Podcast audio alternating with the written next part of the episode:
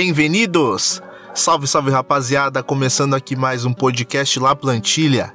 Você sabe que o podcast La Plantilha é mais um filho do projeto Amplitude e aqui a gente fala muito sobre o Campeonato Espanhol. Se você ainda não tá ligado, já pode colar lá nas nossas redes sociais no arroba Amplitude FC no Twitter. Também seguir lá a gente no nosso canal no YouTube, Amplitude FC. Pode também dar uma chegadinha no nosso Medium e ver os nossos textos sobre futebol também. Não esquece de dar um like lá na nossa página do Amplitude no Facebook. Lá a gente também está comentando sobre futebol. E hoje, para falar da terceira rodada do Campeonato Espanhol, tô com os meus parceiros de amplitude, Felipe Velames Maquineto. Fala aí, Felipe, como é que você tá, meu parceiro? Salve, Nato. Boa noite, boa tarde, bom dia para quem estiver ouvindo. Vamos repercutir essa terceira rodada da La Liga. Ótimos jogos, grandes gols. Vamos tocar o barco. Show de bola. E aí, Smack Neto, como é que você tá, mano? Tranquilidade. Boa noite, galera. Boa noite todo mundo que está acompanhando. Boa tarde, bom dia. Enfim, qualquer hora você tá aí no Spotify, nos agregadores, no YouTube, enfim. Rodada de muitos gols. O meu destaque inicial foram 29 gols, uma média de 3,22 gols por partida. E muito disso graças ao Barcelona e Ruesca que a gente vai falar ao longo do programa. É isso aí, vamos falar um pouquinho da La Liga. Show de bola, rapaziada. Rodada de muitos clássicos também que a gente vai abordar daqui a pouquinho. Se você pensa que a Espanha é só Real Madrid e Barcelona, você tá enganado, meu amigo. E já vamos então para a notícia da semana.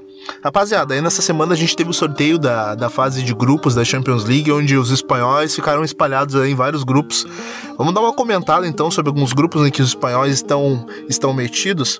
No grupo A, o Felipe, a gente tem aí o Atlético de Madrid Borussia Dortmund, Clube Bruges e o Mônaco, cara. O que, que a gente pode esperar desse jogo? Desse jogo, não, que a gente pode esperar desse grupo. Eu acho que o, que o Atlético classifica com, com, com uma certa facilidade aí, ou não. O que, que a gente pode esperar? Será que esse Mônaco também vem forte? Ou vai ficar mesmo para Atlético e Borussia? Cara, é um grupo que, a priori, parece não tão difícil, mas o Atlético vai precisar ter muito cuidado, muita atenção nos jogos para não se complicar. Em tese, eu acredito que passe até em primeiro do grupo.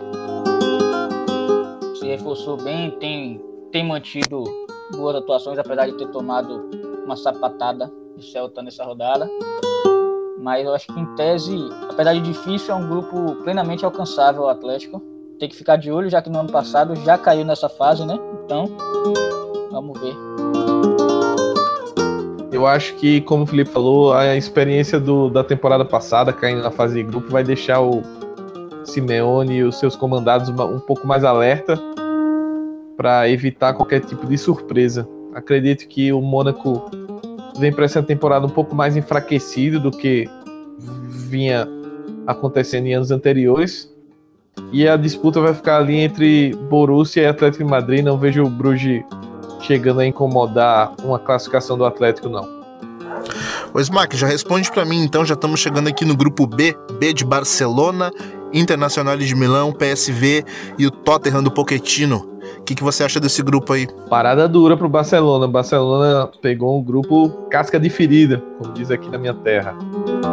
É, o Tottenham é um time muito bem treinado pelo Maurício Pochettino que vem sendo bem constante na Premier League e já na temporada passada foi primeiro no grupo da Champions que tinha o Real Madrid, que acabou sendo campeão. Caiu para a Juventus num jogo incrível em Wembley, jogando melhor, mas deu aquele vacilo, faltou um pouquinho de experiência europeia ali. Mas agora acredito que o time aprendeu com essa lição, né? E a Inter é um time que se reforçou bastante, não começou tão bem o campeonato italiano, mas pode, pode engrenar aí. A gente tá no começo da temporada, até lá, até os confrontos, pode dar muito trabalho pro Barcelona. Então, esse provavelmente é o grupo mais forte aqui da, da fase de grupos da Champions. Pois é, mano, eu acho que desse grupo aí vai acabar saindo Barcelona e Tottenham. Ô Felipe, o que, que você acha desse grupo aí, mano? Completamente complicado pro Barcelona eu acredito ainda que o Barça vai conseguir a classificação. Não sei se em primeiro, mas acho que ele vai ter dificuldades nesse sentido. Os jogos contra o Tottenham vão ser fundamentais para isso. Mas vida fácil não vai ter. a Inter se reforçou bem no, no mercado, apesar de ter começado de forma meio que complicada a temporada. Não tem tido bons, bons resultados, boas atuações, mas o time, em tese, é bom. O PSV não está no mesmo nível que eles, vejo no nível abaixo, mas que pode causar uma surpresa. E o Tottenham, como o próprio Smack já falou, apesar de ter, não se reforçou durante na janela de transferência, mas não perdeu ninguém também. Então continua um time forte, muito bem treinado, tem vindo em alto nível no campeonato é, inglês. 3 a 0 no United fora de casa não é fácil, ainda mais o United de Mourinho que está trepidando, mas que defensivamente ainda é forte. Então vai ter muita dificuldade, precisa de muita, muita concentração e, e aplicação o time do Barcelona, apesar de que eu acho que classifique também. Curizada, já chegamos lá no grupo G, onde a gente tem um CSKA, Real Madrid, Roma e o Pilsen. Nem sei pronunciar o nome desse time, rapaziada. Eu acho que só pode dar Real Madrid e Roma desse grupo, né, Felipe? Não tem muita coisa que tirar daí, né? É, em tese o Real pegou o grupo fácil. Apesar de que a gente sabe que na Champions não tem exatamente grupo fácil, né? Mas eu acho que dentro das possibilidades foi um dos grupos mais tranquilos que poderia ter, ter saído. Então o Real deve ter tranquilidade nesse começo de caminhada na Champions. Vamos ver até onde vai conseguir ir sem o cara está lá. E aí, Smack, Real e mais quem? Ah, eu acredito que Real e Roma aí devem passar.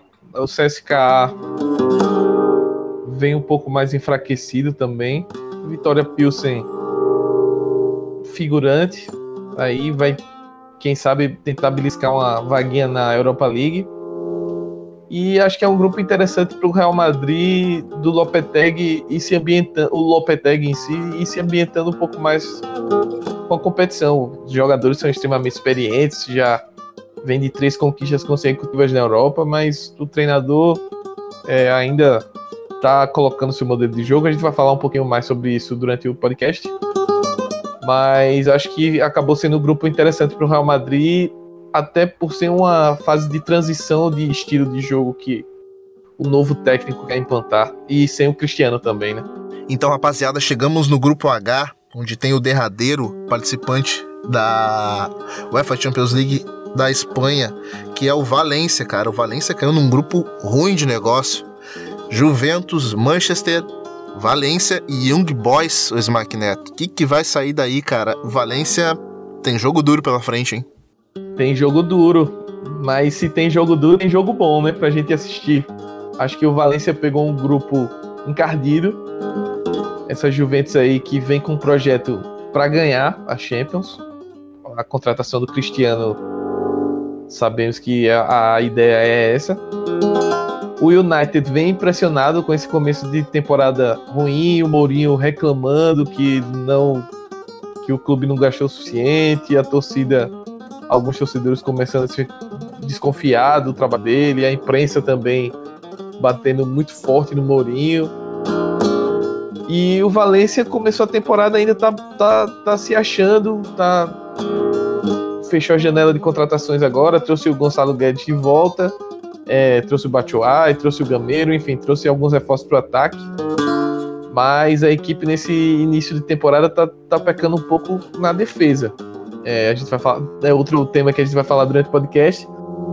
E o, o Young Boys é o, o fio da, da balança aí, né? Se conseguir roubar ponto de alguém, pode ser que decida a classificação para outro clube. Então acho que o Valência tem alguma chance, tem boas chances aí, mas vai ter que roubar ponto do United ou da Juventus para conseguir essa classificação. Principalmente no Mestala, não pode deixar de conquistar pelo menos uma vitória contra um desses dois adversários.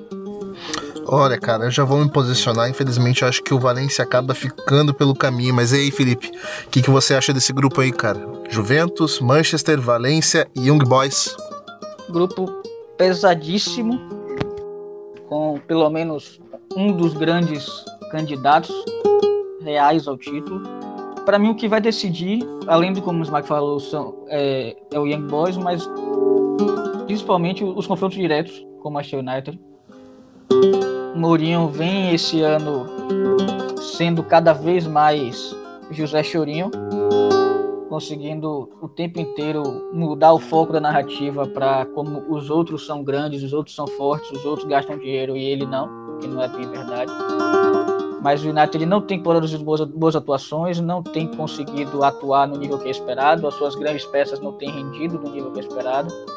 Então, não, não garanto, como você, que o Valência fica pelo caminho. Acho que tem chances, mas, querendo ou não, é o terceiro. Em tese, seria o terceiro do grupo. Mas vamos ver o que, o que consegue arrancar nessa campanha. Rapaziada, já vamos entrando então nas rodadas que a gente teve aqui, é, entrando nos jogos da rodada 3 que a gente teve aqui no Campeonato Espanhol. Já adiantando para você, nosso ouvinte, que a partida entre Raio Valecano e Atlético Bilbao uh, não aconteceu por conta dos problemas que a gente informou no último podcast do acidente que teve um menino lá no estádio. Então, por enquanto, uh, jogos não estão sendo realizados no estádio do Raio Valecano. Cara, então, começando a rodada aí na sexta-feira, cara, teve um Getafe 0, Valladolid 0, Maquineto. 0 a 0 pra lá de chato. O que, que você viu desse jogo, cara? É, foi um jogo daqueles dolorido da gente assistir. Mas assim, são duas equipes que com propostas similares, digamos assim, né? Duas equipes mais defensivas que buscam a transição ofensiva em velocidade, é, não, não se arriscam muito, é, não, não são equipes que costumam, por exemplo, adiantar sua de marcação, etc. E ficou aquele, aquele jogo que deixa que eu deixo, né? Ah, vem bater em mim, não, você que tem que vir. Ainda assim, o Valladolid foi, foi a equipe que conseguiu levar um pouco mais de perigo, é, conseguiu fazer com que o, o Soria, que é o reforço, um dos reforços do Getafe para a temporada, tivesse um bom desempenho. Ele ainda conseguiu fazer um, umas duas boas defesas ali que garantiram o 0 a 0 O Valladolid teve a melhor chance do jogo no escanteio. Mas no final, o 0 a 0 acabou sendo justo, assim. É, o, o Getafe me decepcionou um pouco na, na parte da criação. Mesmo na vitória da rodada passada, já, já havia deixado um pouco a desejar nesse quesito contra o Eibar. E agora, de novo, é, não, não foi tão bem. É, vamos ver como é que vai ficar aí para as próximas rodadas. Agora tem a parada da data FIFA para a equipe quem sabe fazer esse tipo de ajuste. E aí, Felipe, o que, que você viu desse jogo, cara? Como vocês falaram, é um jogo complicado de se assistir. O Valladolid, que agora foi comprado por Ronaldo Fenômeno, que vai ser o acionista majoritário do time, então vamos ver como é que o time vai se, se comportar daqui adiante. Já fechou a janela de transferências, mas pode ser que na janela de janeiro tenha alguma mudança, mas por enquanto parece que o campeonato do time é mesmo para não cair não mostrou grandes predicados nem nada que passe a impressão de que vá lutar por algo a mais. Então, vamos seguir acompanhando para ver aonde vai esse Valladolid. Cara, então a gente chega aí no Vídeo Real 0, Girona 1, gol de Estuani, uruguaio, queridinho do professor Oscar Tabares. E aí, Felipe, o que, que você achou desse jogo, cara? Villarreal com um começo complicado na temporada, já são duas derrotas e um empate apesar do empate ter sido fora de casa com o Sevilha, que não é exatamente ruim, mas não tem conseguido atuar no, no nível que a gente até imaginava. Mas. E Stuani fazendo gol, né? Vamos seguir acompanhando esse Girona aí que tem conseguido causar uma surpresa. Seguir acompanhando esses times. E aí, Smack? Cara, a gente viu desse vídeo real, martelou, martelou, martelou, mas não conseguiu empatar com esse Girona do Stuani, né, cara? Mais uma partida interessante da do equipe do vídeo real que tentou de todas as formas, mas não, não conseguiu, né?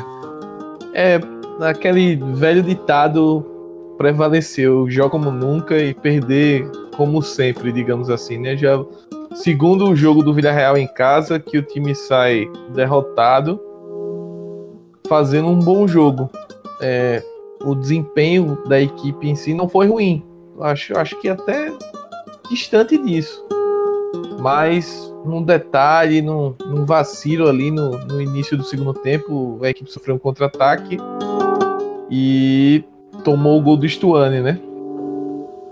É, detalhe que o Girona jogou sem o Porto essa partida. Porto que foi estava sendo especulado no final da janela de transferências. É, Para quem não lembra, o jogo foi disputado no dia 31, que era o dia que a janela de transferências na Espanha fechou. E durante a transmissão estava se especulando muito se o Porto seria é, é, transferido, né? Seria vendido para o Sevilha. Que o Sevilha estava pensando, cogitando em depositar a cláusula de venda dele, a causa de transferência. Só que o negócio não acabou, acabou não acontecendo. E aí o, o Borja jogou muito bem pelo Girona também. A defesa teve um bom papel. E de, no Villarreal, destaque sempre Casola, enquanto ele teve físico para jogar, ele teve um bom desempenho, uma boa partida. Chegou a ter uma chance boa de gol que ele acabou perdendo, chutando por cima. Moreno teve uma partida ok, o Ekambi também, mas esse Villarreal, é, o que preocupa mais é os pontos que está deixando pelo caminho, né? Se a equipe pensa em brigar por Champions ou se manter pelo menos na Europa League, é importante começar a pontuar. É importante começar a pontuar, né, cara? Então a gente já chega aí no último jogo da sexta-feira, que foi o Eibar 2, Real Sociedade 1, mais um jogo aí do País Basco. É claro que não é o maior clássico ali da região, mas a gente tem aí a vitória do Eibar de virada sobre o Real Sociedade do, do William José, Neto. O William José que bateu o pênalti aí e saiu lesionado, cara. O que, que você viu desse jogo aí? Uma virada do Eibar? Então, o Real Sociedade é, sofreu a sua o seu primeiro resultado negativo, né? A equipe começou bem, saiu na frente do placar, como você falou, com o gol do Ian José, que depois saiu contundido, mas acabou tomando a virada do Eiba, que em casa foi para cima e conquistou o resultado. Meu destaque também vai para as lesões do, na Real Sociedade. Só nessa partida foi o William José e o Juan saíram lesionados. Na rodada anterior, o Diego Llorente também saiu contundido, então para o início da temporada a equipe já perdendo alguns nomes aí. E preocupa, né? É, um time, a gente sabe que um time como a Sociedade não tem um elenco tão vasto assim para estar tá repondo essas perdas à altura. Então vamos ver quanto tempo, se eles vão ficar muito tempo no estaleiro. Eu acho que essa parada da data FIFA é importante para que os jogadores consigam se recuperar e voltarem no, no, na próxima rodada, na quarta rodada, já recuperados. E aí, Felipe, o Eibar fazendo bem o seu mando de campo, hein? O Eibar mostrando porque é um time encardido de você jogar lá no estádio deles. Ele, desde que subiu, tem conseguido se manter na, na primeira divisão, apesar de quase todo ano entrar na briga pelo pelo menos antes do campeonato está apontado na briga do rebaixamento. É um time que tem muito caráter, muita, muita resiliência mesmo, apesar de não ter tanta qualidade ou tantas estrelas assim. Então, está se, se reconstruindo após perder nomes importantes na, na temporada passada. Então foi uma vitória importantíssima contra um, rival difícil. Não é fácil ganhar da Real Sociedade, ainda mais virada assim. Ponto extremamente positivo para esse time do Eibar. Show de bola, rapaziada. Vamos que vamos então para os jogos do sábado. Cara, que sapatada que o time do Simeone tomou pro Celta de Vigo, Felipe. 2 a 0 um gol de Iago Aspas, outro do Maxi Gomes. Mais um jogaço, cara. Esse trio, Pione Sisto, Iago Aspas, Maxi Gomes, é melhor que o trio MSN, cara? Com certeza tá perto, porque Sisto tem jogado muita bola, Iago Aspas segue sendo o dono, o dono do time conseguiu segurar esse time fortíssimo que é o Atlético, jogando em casa. Grande partida também do Hugo Malo, o, o ala pela direita.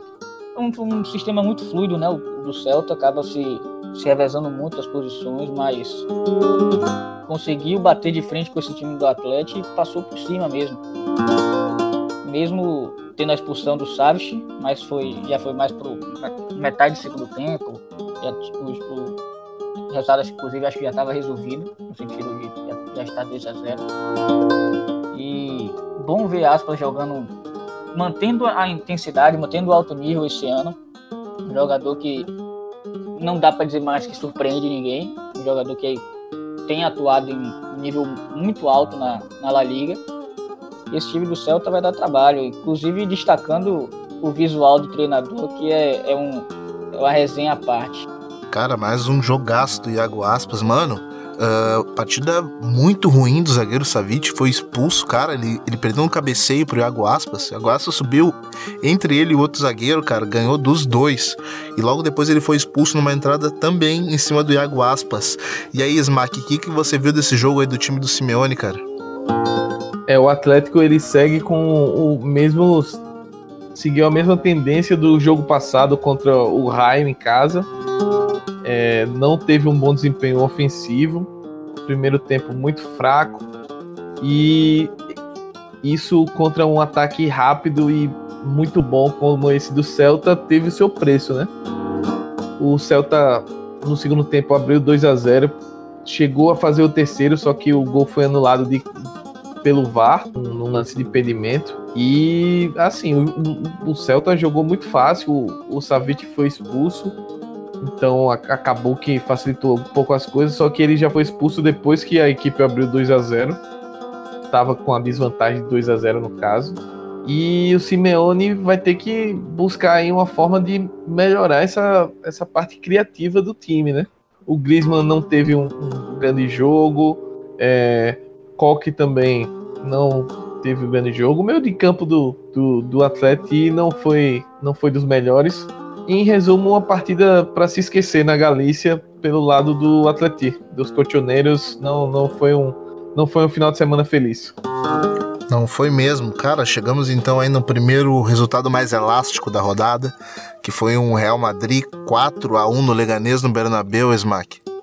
É, o Real fez o seu melhor jogo no campeonato até agora. Tudo bem que o campeonato só nós só tivemos três partidas, mas foi a melhor atuação do Real. Foi, foi o jogo em que a equipe, por mais minutos, é, teve um domínio, é, terminou o jogo com com índices muito bons de 77% de posse de bola, é, cerca de quase 800 passes certos, 799 para ser mais exato, foram um total de 870 passes tentados. E assim, foi, foi um, um, no segundo tempo, principalmente, foi um massacre.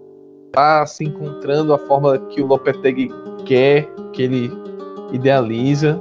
Destaco também a estreia do Courtois no gol do Real, que, que quer queira ou quer não, na semana que o Navas recebe o prêmio de melhor goleiro da UEFA da temporada, o Courtois assume o gol do Real Madrid. Então, a ver como é que o clube, o Lopetegui e o próprio elenco vai lidar com essa situação. É, a volta do Modric ao time titular também foi importante, que aos poucos ele vai, vai se recondicionando e o cara que foi eleito o melhor jogador da, da última temporada da Europa, com certeza vai ter uma importância crucial nesse time no meio de campo. A gente já viu que ele voltando, o Isco foi, foi para o banco, o Asensio foi mantido e o Asensio teve outra boa partida, correspondeu à confiança que o Lopetegui está dando para ele.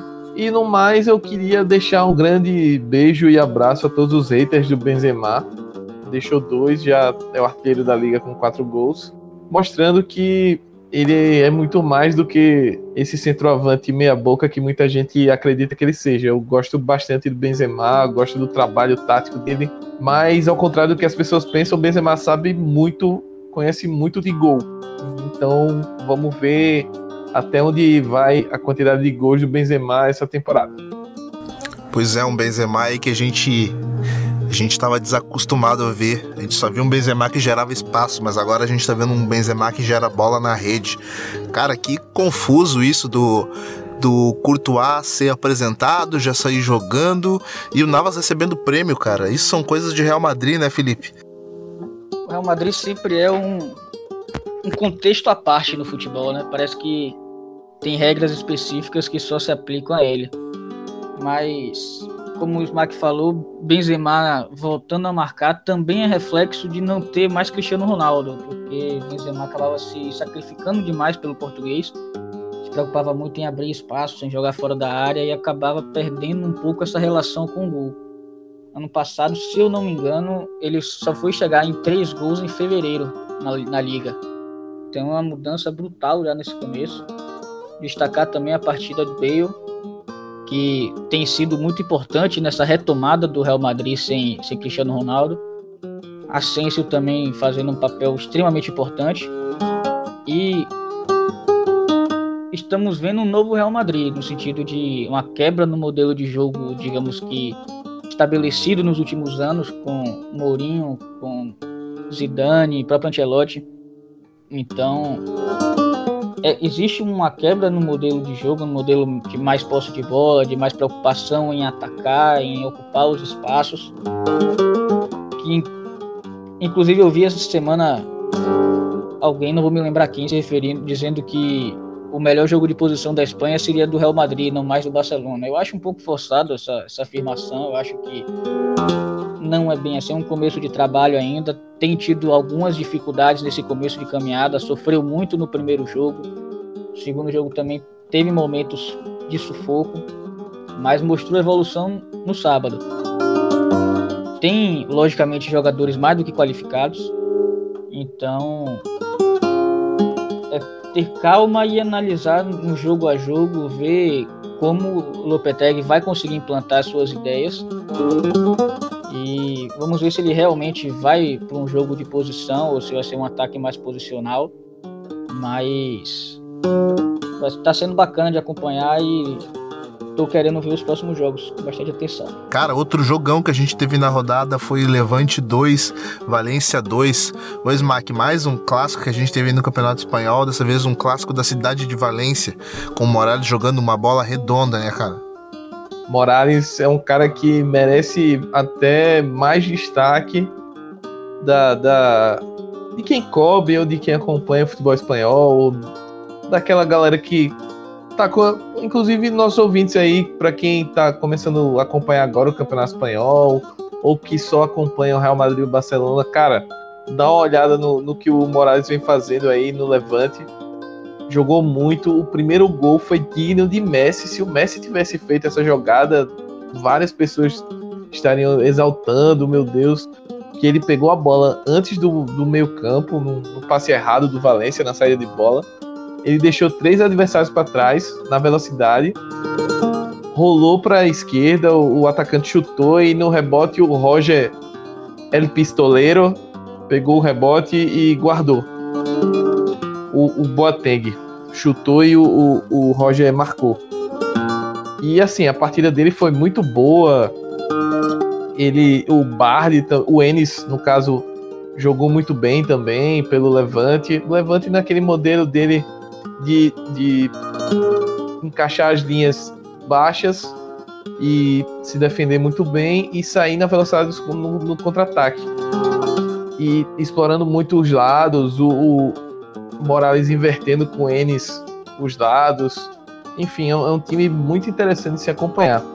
Pelo lado do Valência, eu não foi, achei muito, muito ruim o, o primeiro tempo. O, o, o Marcelino ele lançou mão do Gameiro de início, escalou o Cherichev também, que inclusive marcou um gol, mas o, o time ainda é início de campeonato, o time não pareceu fluido, a equipe ainda precisa de mais tempo, alguns jogadores, muitos jogadores chegando agora, o Vaz praticamente não pegou na bola no primeiro tempo, foi uma figura praticamente nula.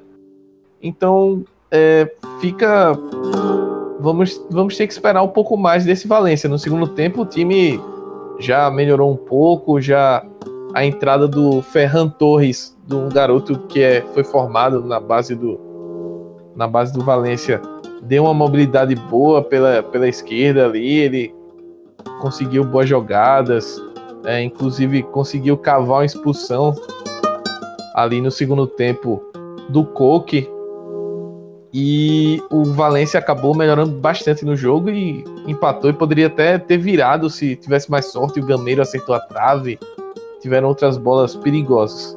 No final foi um jogo bem interessante para se acompanhar na manhã, às 7 da manhã de domingo. Valeu a pena ficar acordar mais cedo.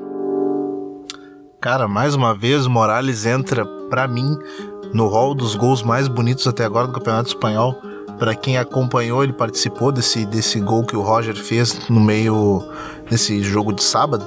Mas também na primeira rodada contra o Betis ele fez um golaço, que ele deu um corte no zagueiro, que o zagueiro tá deslizando até agora. Ô Felipe, esse Valência tropeçando, né, cara? Para quem tem tem almeja coisas maiores no Campeonato Espanhol, um 2 a 2 com o Levante não ficou de bom tamanho, né? É, o, o Valência me parece que ainda está buscando encontrar a melhor forma de jogar com, com as novas contratações.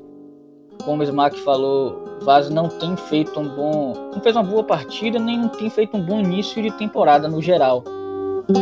Eu acho que ele ainda está buscando se, se encontrar ali no meio, junto com o Dani Parejo, que, como a gente sabe, é um grande jogador, só que praticamente ele joga quando quer, muitas vezes ele desliga do jogo, não participa tanto. Tem uns problemas intensidade às vezes, então tem essa questão.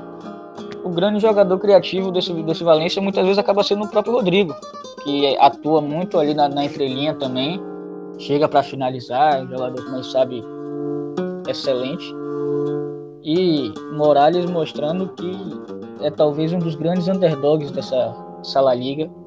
Como você falou, fez um golaço contra o Betis, fez uma jogadaça no, no domingo contra o Valência definitivamente é um, um dos jogadores a ficar de olho.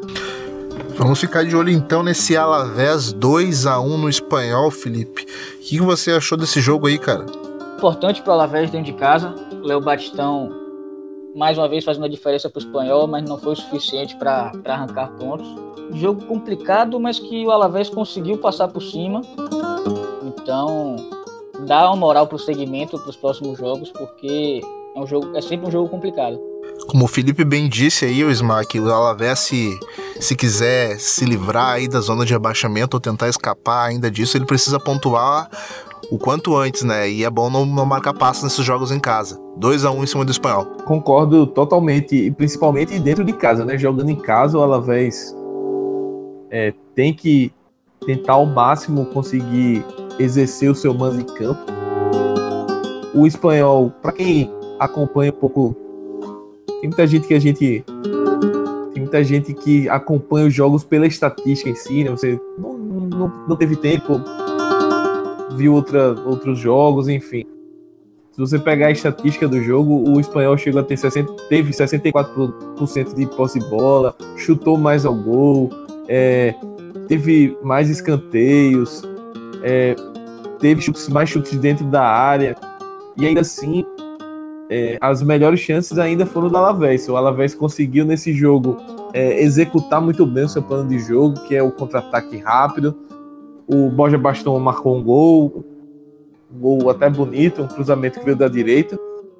E o Alavés é, é, vai ser isso aí no campeonato. A gente não pode esperar um jogo bonito, vistoso do Alavés, mas é um time que vai ser muito competitivo e vai brigar para se manter na primeira divisão.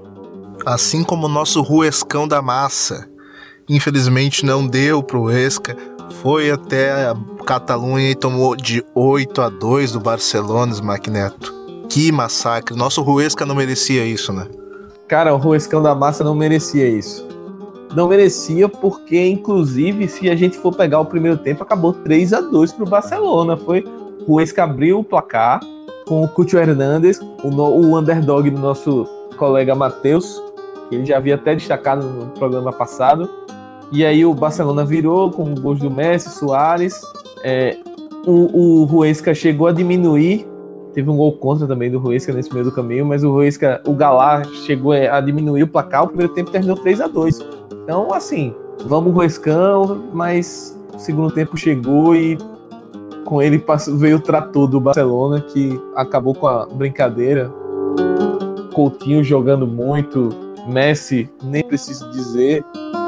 Soares voltando a marcar, né? Marcou duas vezes, marcou um gol de pênalti, marcou um gol no primeiro tempo. Dembélé também fez gol, enfim. Uma partida muito boa do Alba também, que eu acho que vale destaque, que foi um cara que não foi convocado pelo Luiz Henrique. As notícias na Espanha dão conta que houve uma espécie de entrever entre os dois da época do Barcelona que fez com que o, o Alba não fosse convocado. E é isso, né? O Barcelona, a gente sabe que é o, para mim, é o grande favorito para a conquista do título espanhol esse ano ainda. É um time que já era muito forte na temporada passada e se reforçou de uma forma muito muito importante, trouxe bons nomes, principalmente no meio campo. E Messi, é, não precisa mais falar muita coisa, por mais que a gente esteja gravando na semana que o Messi não não entrou pela primeira vez em 12 anos na eleição da FIFA entre os três melhores, mas ele é o Messi. Então, enquanto houver um Messi no Barcelona, a equipe vai figurar sempre entre os favoritos de qualquer competição que disputar. Pois é, e aí, Felipe? A gente teve aí um jogo com dois gols do Messi e duas assistências. Esse cara continua voando, né? Lionel fucking Messi. Não tem muito mais o que falar quando somente num jogo desse aqui. Parecia que ele estava jogando no parque, não foi um jogo, digamos, absurdo em termos messiânicos, mas só duas assistências, uma bola na trave, dois gols. Deixou o Soares bater o pênalti. Um jogador que consegue sozinho ser todo o centro criativo do time, apesar de não precisar ser desse Barcelona, mas ele tem capacidade de ser. Um jogador absurdo, fora de série. E ressaltar muito o, o, time do Esca, de modo geral, um time arrumado, um time competitivo. Fez um, fez um primeiro tempo duro contra o Barcelona, conseguiu abrir o placar logo cedo, tomou a virada, mas diminuiu. Um time que gosta de jogar. Você vê o primeiro, primeiro gol, um gol quase que você poderia atribuir ao Barcelona, de posse de bola, virando o jogo, associações rápidas. Então, é um time que vai dar muito trabalho nesse campeonato. No segundo tempo, querendo ou não, chegou a conta da diferença absurda de investimento, de talento entre times, mas o resultado foi justo pelo tanto que o Barcelona criou, foram 30 chutes a gol, chutou, criou absurdamente, mas não necessariamente reflete negativamente no time do Esca, apesar de tomar uma goleada dessa, o, o começo de temporada, o prognóstico para a temporada extremamente positivo, considerando que é um time que subiu agora. E ressaltar também Soares, como o Smack falou, fazendo dois gols e Dembélé marcando, sendo importante para o time, conseguindo criar. Um jogador que, se tiverem paciência com ele, como principalmente torcedores aqui no Brasil não tem, eu acho que vai ser bastante importante para o segmento da temporada e ver como é que vai se vai se equilibrar mal com ele no time, quem vai ter mais oportunidades, quem vai jogar mais. Mas o, Barcelona segue sendo um dos claros, para mim, o grande favorito ao, ao título da Liga esse ano. Felipe, por falar em paciência, a gente teve que esperar mais de 200 minutos para ver uma bola na rede do Betis, cara. E veio no momento certo, né? No clássico contra o Sevilha, cara. Joaquim o eterno Joaquim decidindo o jogo de novo pro Betis. E foi um jogaço. Chances para dois lados, nenhum dos times conseguindo ter o controle do jogo na sua maioria, sempre se alternando.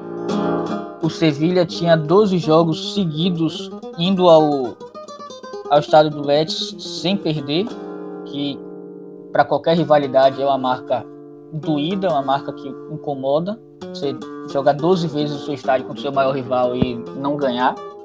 Foi um jogo que foi marcado também pela expulsão de Rock Mesa, que muita gente achou discutível, uns acharam pênalti, outros acharam que realmente foi justa a expulsão. Eu achei que não teve santo na jogada, tanto o goleiro olha antes de, de se chocar com ele, como ele deixa o corpo no caminho. Eu acho que talvez até um amarelo para os dois fosse mais justo. Mas o Betis mereceu a vitória, sim. Conseguiu se impor desde o começo se impôs ofensivamente. Criou chance, teve um gol bem anulado até pelo VAR, por centímetros, mas conseguiu martelar, conseguiu se impor, conseguiu criar chances. O Joaquim mostrando que lendas não são lendas por acaso, né? É um jogador que tem uma identificação completa com o clube. Ele é uma das, uma das lendas do time. Conseguiu e apareceu na hora certa. Ponto negativo só a lesão de Bartra, mas a lesão de Bartra e a lesão de mercado, que acabou quebrando o braço no final do jogo, já fez cirurgia, deve desfalcar o Sevilha por um tempo considerável. Não se besta, já bem no final do jogo, felicidade total. São os destaques do jogo. Pois é, cara. O Joaquim, que é um ídolo do, do Betis, né, cara? Pra quem não conhece o Joaquim, ele é um cara que ele é, ele é tão legal, ele é tão legal, ele é, é, é, Basta procurar os vídeos dele no YouTube.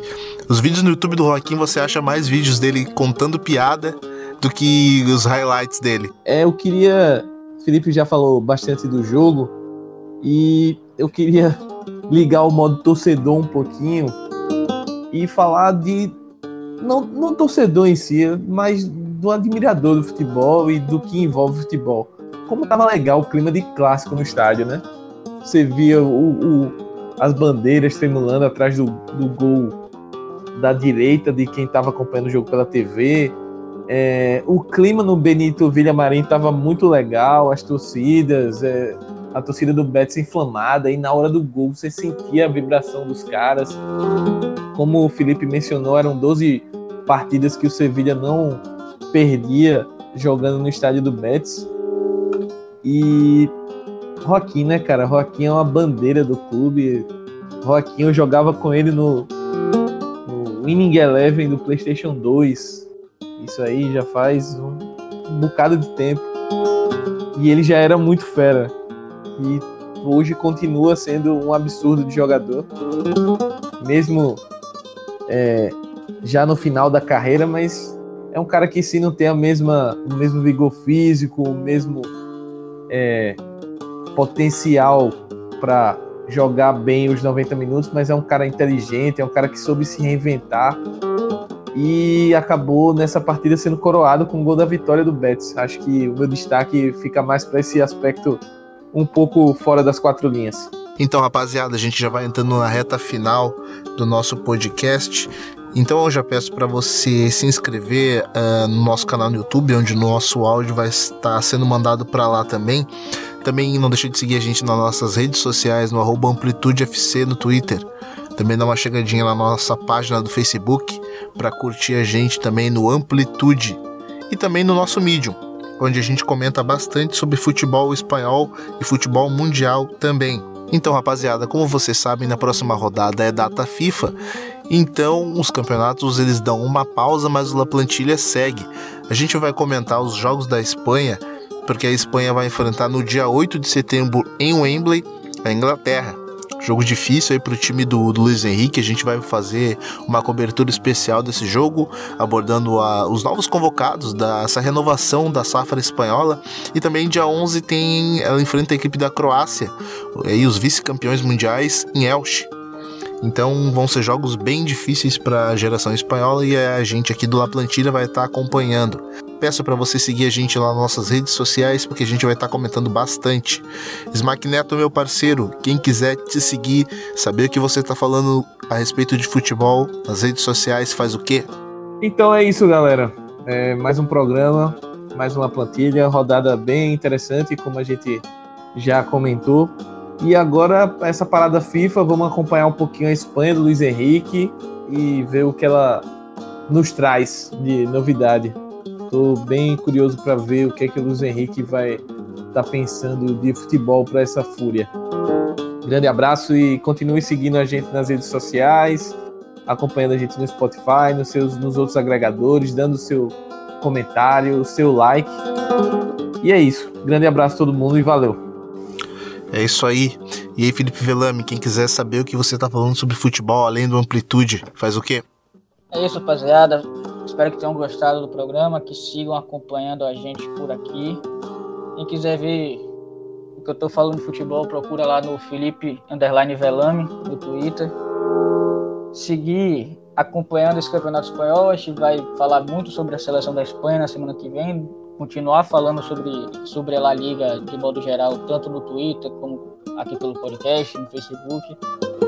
Vai seguindo a gente, que a gente está buscando trazer o máximo de conteúdo que a gente pode. Então, segue o barco e até a próxima.